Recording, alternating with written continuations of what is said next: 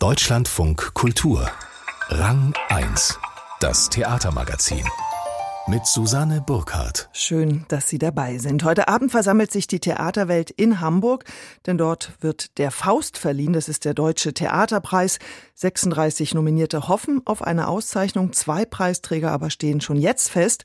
Der Dramaturg Klaus Zehlein erhält den Faust für sein Lebenswerk und der Perspektivpreis der Länder, der geht an das Hamburger Fundus Theater. Das ist ein Forschungstheater für Kinder und Erwachsene und das schlägt sich unter anderem mit Fragen wie diesen rum. Warum haben Kinder eigentlich gerne immer alles so wie immer? Warum wollte die Welt vor dem Untergang nicht retten? Wie glaubst du, wirst du als Erwachsener, als Erwachsene sein? Tanze, als wärst du ein Schwein, was von einem Wolf gejagt wird. Tja, was da sonst noch so los ist im Fundustheater in Hamburg und was es so besonders macht, das erfahren Sie hier und auch, was passieren kann, wenn sich ein Industrieroboter in einen Putzroboter verliebt. Der Faust Theaterpreis, der wird einmal im Jahr verliehen, seit 2006 immer in einer anderen Stadt, immer in einem anderen Theater. Heute Abend dürften 36 Nominierte im Hamburger Thalia Theater darauf hoffen, dass ihr Name genannt wird. Zwölf Kategorien gibt's inzwischen. Der Perspektivpreis der Länder, der ist sowas wie ein Spezialpreis von einer fünfköpfigen Jury ausgewählt und der geht jedes Jahr an ein zukunftsweisendes künstlerisches oder kulturpolitisches Projekt. Und das ist in diesem Jahr das Fundustheater in Hamburg. Das wurde schon vorher bekannt gegeben. Ein Forschungstheater, das es seit 22 Jahren gibt. Und die Leiterin ist Sibylle Peters. Mit ihr habe ich vor der Sendung gesprochen. Schönen guten Tag, Frau Peters. Und erstmal herzlichen Glückwunsch zum Preis. Vielen Dank. Schönen guten Tag. Ja, und Sie sind nicht alleine gekommen ins Studio in Hamburg, sondern haben Begleitung und zwar die Theaterberaterin des Fundus Theaters, Rita Wilsch. Sie ist fast 13 Jahre alt, durfte heute extra früher aus der Schule. Schönen guten Tag, Rita. Ich freue mich sehr, hier zu sein. Schönen guten Tag. Fangen wir doch gleich mal mit dir an. Was würdest du sagen, was ist das Besondere an dem Theater? Die Gemeinschaft. Als Theaterberater geben wir unser Feedback zu verschiedenen Theaterstücken und nehmen auch an verschiedenen Workshops teil. Okay, und warum machst du da mit? Ich interessiere mich für das Theater und wollte früher auch gern Schauspielern ein Theater, was wir auch in der Klasse gemacht haben.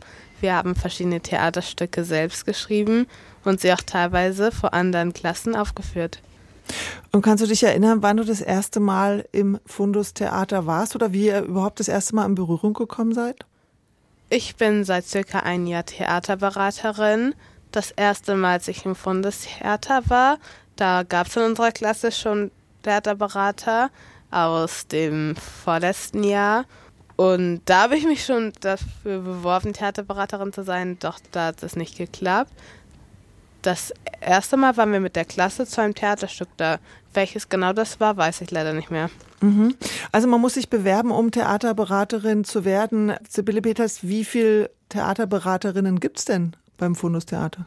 Es gibt ungefähr zwölf, aber die sollen ja eigentlich äh, mit jeder Spielzeit wechseln. Aber es gibt immer welche, die ganz unbedingt noch bleiben wollen. Deshalb sind wir dann manchmal doch ein paar mehr als zwölf. Sie sind ja, Frau Peters, von Hause aus Philosophin. Sie haben zehn Jahre an der Universität gearbeitet, also eher in einem akademischen Umfeld. In einem Interview, das ich gesehen habe, sagen Sie, das Fundustheater wurde 2001 nicht gegründet, sondern es ist irgendwie passiert. Wie denn? Ja, also man muss da auch einmal unterscheiden. Tatsächlich gibt es das Fundustheater schon seit 1980. Das Forschungstheater, das gibt es seit 2000, also Anfang der Nullerjahre. Und das ist passiert, weil mir die akademische Forschung zu einsam war, ehrlich gesagt. Und ich hatte davor viel darüber geforscht, wie wir gesellschaftlich die Zeit erleben und auch mitgestalten und wollte dann gerne mal mit Leuten dazu forschen und dazu reden, die nichts mit der Uni zu tun haben und habe dann gedacht, na ja, wo wird denn, wo lernt man denn was über die Zeit? Man lernt das eigentlich in der Grundschule. Und dann bin ich in eine Grundschule gegangen, habe da mit den Kindern darüber ihre Erfahrungen mit der Zeit gesprochen, was man da eigentlich so lernt über die Zeit, die Pünktlichkeit und alle möglichen Sachen über die Zeit. Und ich fand das fantastisch. Also ich hatte das Gefühl, mit diesen Leuten, die sind zwar alle sieben, aber ansonsten kann ich hier endlich mal reden über das, was mich interessiert. Und so ist das Forschungstheater entstanden. Und die Theaterberater und Beraterinnen, die beraten jetzt das Forschungstheater oder das Fundustheater? Ich steige da noch nicht ganz durch. Ja, es ist auch wirklich kompliziert, aber es ist auch in Ordnung. Also eigentlich ist es so, heute ist das Fundustheater das Forschungstheater. Heute unterscheiden wir da nicht mehr groß. Das ist auch sozusagen im Sinne eines langsamen Generationenwechsels zwischen der Gründerinnengeneration und der jetzigen Leitungsgeneration passiert. Heute gibt es eigentlich keinen Unterschied mehr zwischen Fundustheater und Forschungstheater. Dann klären wir jetzt auch nochmal, wie es genau funktioniert. Also das Theater wird von der Stadt Hamburg gefördert als Privattheater. Und ähm, wir haben ein festes Haus und wir haben ungefähr 15 Leute, die bei uns arbeiten, allerdings die meisten nicht Vollzeit. Und dann gibt es noch eine ganze Menge feste Freie, sodass wir am Ende doch so 25 Menschen sind, die da Theater machen. Und das ist zwar kein Ensemble, sondern eher von Projekt zu Projekt unterschiedlich, wer dann wie mit wem zusammenarbeitet. Wir haben im Haus oft alle verschiedene Hüte auf. Das heißt, wir machen nicht nur eine Sache, sondern möglichst haben wir drei verschiedene Qualifikationen, die wir einsetzen umsetzen können. Ich habe mir die Homepage mal angeguckt. Da gibt es so verschiedene Aufführungen wie die Spukversicherer. Mhm. Es gibt eine Skyfi Waldpark Tour einen Schönfühlsalon, es gibt die Experimental-Sandkiste oder es gibt zum Beispiel eine Show, die Kinder und Jugendliche zum Programmdirektor oder Programmdirektorin werden lässt. Und dann werden Dinge ausdiskutiert. Da sind Sie, Frau Peters, auch dabei. Wir hören mal kurz rein, wie das klingt. Ja. Anne, was war das Problem? Also du hattest ja gesagt, dass wir Erwachsene einladen könnten. Aber da habe ich gesagt, dass es blöd ist, wenn immer die Kinder den Erwachsenen zuhören müssen. Und dann müssen sie immer so gucken, als ähm, würden sie zuhören. Aber ähm, da wir jetzt die Programmdirektoren sind, habe ich zu Sibylle gesagt, nein, das machen wir nicht. Ja, das ist ein Ausschnitt aus der Show There's No Business Like Show Business und das klingt ja so, als würde tatsächlich hier auf Augenhöhe verhandelt werden. Und es geht darum, dass die äh, Kinder offenbar gar nicht eine Show machen wollen mit ganz viel Kunst, sondern die wollen einfach nur Popcorn und Zuckerwatte herstellen und Sie, Frau Peters, wollen aber unbedingt noch den Zusammenhang zwischen Zucker und Geld erklären, also so, so einen pädagogischen Auftrag erfüllen und mhm. man einigt sich dann auf so einen Kompromiss. Ist das denn so, dass die Kinder auf Augenhöhe mitbestimmen dürfen bei Ihnen? Das ist schon so, natürlich. Also wir sind auch keine Pädagoginnen und Pädagogen bei uns am Haus. Wir verstehen uns eher als Forschende und natürlich als KünstlerInnen und da versuchen wir mit unserem Publikum eben gemeinsame Sache zu machen. Und da lernen wir auch immer ganz viel von unserem Publikum. Und dieser Ausschnitt, den wir da eben gehört haben, das war für mich natürlich hart, weil die damaligen ProgrammdirektorInnen beschlossen hatten, dass alles Geld, das es für diese Szene gab, sollte für eins ausgegeben werden, nämlich für Süßigkeiten. Die wollten einfach einen großen Berg Süßigkeiten auf die Bühne tun und die Szene sollte darin bestehen, was wir die essen. Und da hat man es dann als Produktionsassistentin, die ich dann in dem Fall ja natürlich war, nicht leicht, wenn man versucht, dagegen anzuargumentieren. Aber es war wahnsinnig spannend, dieser Prozess, und hat tatsächlich dazu geführt, dass wir ein ganzes Stück gemacht haben. Das heißt, auf Zucker, ein Selbstversuch in sieben Süßigkeiten. Man hat ja oft bei so Kinder- und Jugendtheatern das Gefühl, dass manchmal diese Mitbestimmung ja auch so eine Art Mogelpackung ist. Also ja. auch wenn jeder mitmachen darf, liegt die Macht ja dann doch am Ende so ein bisschen bei den Erwachsenen. Sie sind die Dramaturgen, Regisseure, Marketingleute und so weiter. Aber bei Ihnen scheint das ganz anders zu sein. Rita, erlebst du das auch so? Seid ihr als Beraterinnen, seid ihr da auf Augenhöhe? Dürft ihr auch wirklich sagen, nee, das machen wir nicht so oder das machen wir anders? Ja, die nehmen unsere Ratschläge und unser Feedback ernst und wir haben auch teilweise wirklich selbst Theaterstücke entwickelt, natürlich mit der Hilfe der Erwachsenen, aber wir durften das meiste selbst entscheiden. Und wie ist das, wenn ihr so Wünsche habt, die so vielleicht gar nicht zu den pädagogischen Vorstellungen der Erwachsenen passen? Also wenn ihr sagt, wir wollen hier so voll das Horrorsplatter-Dingsbums auf die Bühne bringen, äh, wird euch das dann freundlich ausgeredet oder könnt ihr euch da auch durchsetzen? Das weiß ich nicht genau. Das ist noch nicht passiert, dass wir wirklich etwas sehr Unrealistisches vorgeschlagen haben, denke ich. Wir haben uns vorher auch schon Gedanken darüber gemacht, als Theaterberater, ob das dann umgesetzt werden kann. Also ihr wart selber schon vernünftig in euren Plänen. Ja. Der Schönfühlsalon, der wurde ja eben auch erwähnt. Den haben die TheaterberaterInnen rund um Ritas Gruppe auch äh, entwickelt und in Auftrag gegeben. Also bei diesem Projekt There's No Business Like Show Business, da sind die Kinder kriegen 3000 Euro, zwei Schulklassen kriegen ein Budget und können über das Geld wirklich selber entscheiden, was für eine Show aus diesem Geld entstehen soll. Die Theaterberaterinnen, die entwickeln ein Projekt am Ende der Spielzeit, in der sie bei uns beraten. Sie stellen uns ein Zeugnis aus und geben ein Projekt in Auftrag. Und das ist sozusagen von den Kindern und Jugendlichen konzipiert und dann kommt aber die professionelle Gruppe der Künstlerinnen, macht daraus ein professionelles Bühnenstück und zeigt das dann wiederum den Kindern und Jugendlichen und holt dann nochmal wieder Feedback ein. So funktioniert das da. Und Rita, du bist nur Beraterin oder machst du auch selber mit? Stehst du selber mit auf der Bühne hin und wieder? Ich stehe nicht selber auf der Bühne. Bei manchen Theaterstücken werden zwar Leute auf die Bühne gerufen, zum Beispiel bei Auf Zucker dass man eine Süßigkeit getestet hat und dann so tanzen sollte, wie die Süßigkeit schmeckt. Sowas haben wir gemacht oder verschiedene Experimente gibt es manchmal auch. Also du gehst dann schon ganz gerne auf die Bühne. Ja, das tue ich. Also wir sind ein sehr partizipatives und forschungsorientiertes Theater, aber wir sind auch ein professionelles Kinder- und Jugendtheater. Das heißt, bei uns stehen Leute auf der Bühne, die dafür bezahlt werden und die dafür ausgebildet sind. Und die Kinder und Jugendlichen sind Expertinnen als Publikum und nehmen als Publikum teil und bestimmen als Publikum mit. Aber sie sind nicht sozusagen Schauspielerinnen. In der Jurybegründung für die Preisverleihung heißt es ja, das Fundus Theater hat in den letzten zwei Jahrzehnten bahnbrechende Pionierarbeit geleistet. Es hat eine klare Vorreiterrolle im gemeinsamen künstlerischen Forschen von Kindern, KünstlerInnen sowie WissenschaftlerInnen eingenommen. Frau Peters, wenn das Fundus Theater so eine Art Modellprojekt ist, gibt es denn schon Nachahmer oder Interesse, das Konzept zu übernehmen?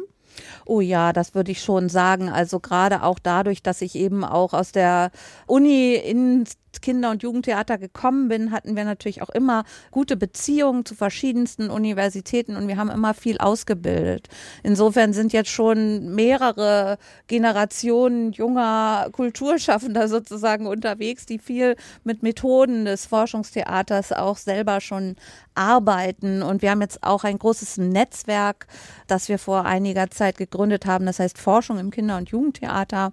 Und da sind viele junge KünstlerInnen, aber auch andere Kolleginnen, Gruppen, andere Häuser und so weiter organisiert, die ähnliche Ansätze verfechten wie wir. Ja, und heute Abend dann werden die Faustpreise im Thalia Theater vergeben. Rita Wilsch und Sibylle Peters, werden Sie dann auch da sein und den Perspektivpreis der Länder entgegennehmen? Also äh, Rita wird leider nicht da sein. Wir durften nur ganz wenige Leute mitbringen. Nicht mal unser ganzes Team kann da sein, aber es gibt ja tatsächlich auch noch einen Livestream, wo man sich das noch angucken kann. Ich werde wohl schon da sein, denn ich nehme den Preis entgegen. Genau, und danach wird wahrscheinlich sowieso in Gruppe nochmal gemeinsam gefeiert. Ja, und alle Infos zum Fundus Theater gibt's unter fundus-theater.de. Rita Wilsch und Sibylle Peters, ganz herzlichen Dank. Vielen Dank, auf Wiederhören. Wiederhören. Ja, und mehr von der Faust Theaterpreisverleihung heute Abend in Hamburg gibt's dann live in unserem Kulturmagazin Fazit ab 23.05 Uhr. Theater ohne Menschen, ganz neu ist das nicht. Romeo Castellucci zum Beispiel hat schon vor einigen Jahren zu Strawinskys Sacre du Printemps Maschinen tanzen lassen. Auch die Premiere heute Abend im Schauspiel Essen ist nicht ganz neu. Das Stück Nessun Dorma entstand in Graz und war schon in einigen anderen Städten zu sehen. Es hat Erfolg, obwohl oder vielleicht gerade, weil es von zwei Robotern gespielt wird, von Arca und Puccini. Stefan Keim hat geschaut, wie die Roboter für die Aufführung proben und ob nicht doch humanoide Wesen dahinter stecken. 10 Uhr. Die Probe sollte beginnen, aber einer der beiden Schauspielenden ist noch nicht bereit. Puccini hat gerade ein bisschen Halsschmerzen, die müssen wir jetzt noch lindern und dann kann er hoffentlich gleich äh, loslegen und zeigen, was er so kann. Puccini ist ein kleiner Roboter, eine elektronische Reinigungsfachkraft auf Rädern mit Lappen, Bürsten und einem eingebauten Staubsauger. Sein Kopf ist eine Schreibtischlampe, die er normalerweise heben und senken kann, aber die klemmt gerade. Das sind seine Halsschmerzen. Puccini braucht ein bisschen Fürsorge von seinem Konstrukteur. Dann beginnt die Probe. Puccini säubert einen Raum, in dessen Mitte ein anderer Roboter steht. Arca ist ein großer weißer Arm mit einem Pinsel. Er oder sie oder es, geschlechtlich lassen sich die beiden PerformerInnen nicht zuordnen, malt ein Bild. Und Puccini ist schockverliebt. Der Reinigungsroboter fängt an zu piepsen, was ein bisschen an die Droiden aus dem Star Wars-Universum erinnert. Mit seinem Schreibtischlampenkopf erinnert er an den Vorspann der Pixar-Animationsfilme. Puccinis kultureller Hintergrund besteht allerdings nicht aus aktuellen Hollywood-Filmen, sondern aus der italienischen Oper. Er spielt romantische Todesarien seines Fastnamensvetters Puccini. Die Roboter sprechen miteinander. Was sie sagen, liest das Publikum in den Übertiteln. Am Anfang ist das Stück Nessun Dorma hinreißend süß, dann wird es dramatisch. Ein Viererkollektiv hat sich diese Aufführung ausgedacht. Eine davon ist die Bühnenbildnerin Thea Hoffmann-Axthelm. Sie hat die Musik mitgebracht. Eine Audiokassette aus den 80er Jahren, die ihre Tante ihrer Mutter geschenkt hat, um mit Liebeskummer klarzukommen. Aber funktioniert so eine Emotionalität mit Robotern? Also ich erzähle mal gerne, wie einmal der AK da in dem Büro von Markus zum ersten Mal zu Britney Spears getanzt hat und wir so, ah, es funktioniert. Also es passt zueinander, er findet den Rhythmus. Markus Schubert, der AK den Malroboter entwickelt hat, nickt. Ich kann mich erinnern an eine Szene, wo ich den nach Silvester ausgepackt habe und ein Kollege kommt rein und sagt, ach Mensch, da bist du ja wieder gesundet neues Jahr. Dass die Roboter so perfekt als Projektionsfläche menschlicher Gefühle taugen, ist das Ergebnis einer Forschungs- und Probenarbeit der besonderen Art. Sebastian Arndt, der Schöpfer von Puccini. Am Anfang existierte zum Beispiel die Lampe nur als Lampenkopf, ohne dass sie sich bewegen konnte. Dann haben wir uns das angeschaut und haben festgestellt, ja, das ist irgendwie cool, das können wir dann vielleicht noch auf diesen Arm bauen. Dann haben wir noch die Kopfbewegung dazu gehabt und dann haben wir noch das Hoch- und Runterbewegen gedacht. Und eigentlich wollten wir ihn auch noch drehen lassen, das hat dann nicht geklappt. Also so entwickelt sich das dann langsam im Probenprozess. Die Bilder, die Aka malt, sind in jeder Vorstellung anders. Auch die Bewegungen der Roboter sind völlig ihnen selbst überlassen. Die künstliche Intelligenz gestaltet die Aufführungen mit mal halb ernst gefragt, wenn man sie mit menschlichen Emotionen und von Menschen ersonnenen Texten auflädt, ist das nicht sowas wie kulturelle Aneignung? Eine der wichtigsten Dinge, die wir verstanden haben, war, dass es beim Robotertheater immer um die Menschen geht und nicht um die Roboter. Ist das Roboterstück vielleicht ein Blick in die Zukunft des Theaters in einer immer mehr von KI dominierten Welt? Auf jeden Fall ist das auch Theater, 100 Prozent. Und ich kann mir vorstellen, dass es auch in Zukunft mehr solches Theater gibt. Worüber ich mir jetzt keine Sorgen mache, ist, dass das irgendwie Schauspielertheater verdrängen könnte. Es sind ja auch irgendwann Cartoons entstanden und es gab trotzdem noch normale Filme. Thea Hoffmann-Axthelm und die vierte im Kollektiv, Elsa Sophie Jach, haben versucht, Roboter in normale Aufführungen einzubinden. Es hat nicht geklappt, der technische Aufwand ist zu hoch. Noch bleiben Acker und Puccini also unter sich und spielen mit blutenden Batterien eine sensorenzerreißende Liebesgeschichte. Und Stefan Keim durfte sie schon erleben, diese sensorenzerreibende Liebesgeschichte mit dem Titel Ness und Dorma. Alle anderen haben ab heute Abend dazu die Möglichkeit in der neuen Spielstätte Ader in Essen. Und weitere Termine gibt es dann am 2., 21. und 27. Dezember. Die geniale Stelle. Und die kommt heute von Daniel Wetzel, Mitglied des Kollektivs Rimini-Protokoll. Meine geniale Stelle ist ein Stück aus einer Antonius und Cleopatra Inszenierung von Jan Lauers. Da hatte ich noch Haare auf dem Kopf. Und da starb Cleopatra aus in weiter Ferne im TAT in Frankfurt.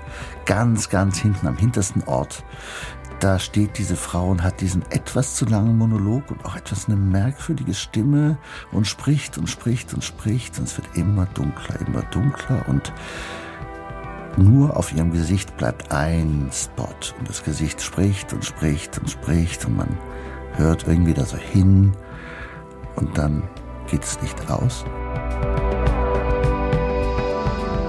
Und so schlau wie Jan Lauers bei diesen Dingen immer ist, weiß er, alle müssen jetzt ihre Augen zukneifen und irgendwie sowas machen, weil sie damit konfrontiert sind, dass sich das, was Cleopatra war, auf unsere Netzhaut eingebrannt hat und die nächsten Sekunden werden wir nichts sehen, weil das ist sozusagen ihr Leichnam klebt bei uns, hat sich da irgendwie reingebrannt. Das sind so diese Momente, wo du merkst, wie Theatralität etwas zu tun hat mit deinem Körper. Dass du da bist, riechst, hörst, mitdenkst, mit anderen sitzt, dass wir einen riesen Amöbenzoo veranstalten in einer Kombination, in der nur wir heute Abend da sind und etwas brennt sich ein. Und dann leben wir weiter, vergessen das Ganze, vor allem die Worte, keine Ahnung, was Cleopatra da sagt. Aber das Einbrennen habe ich mir gemerkt.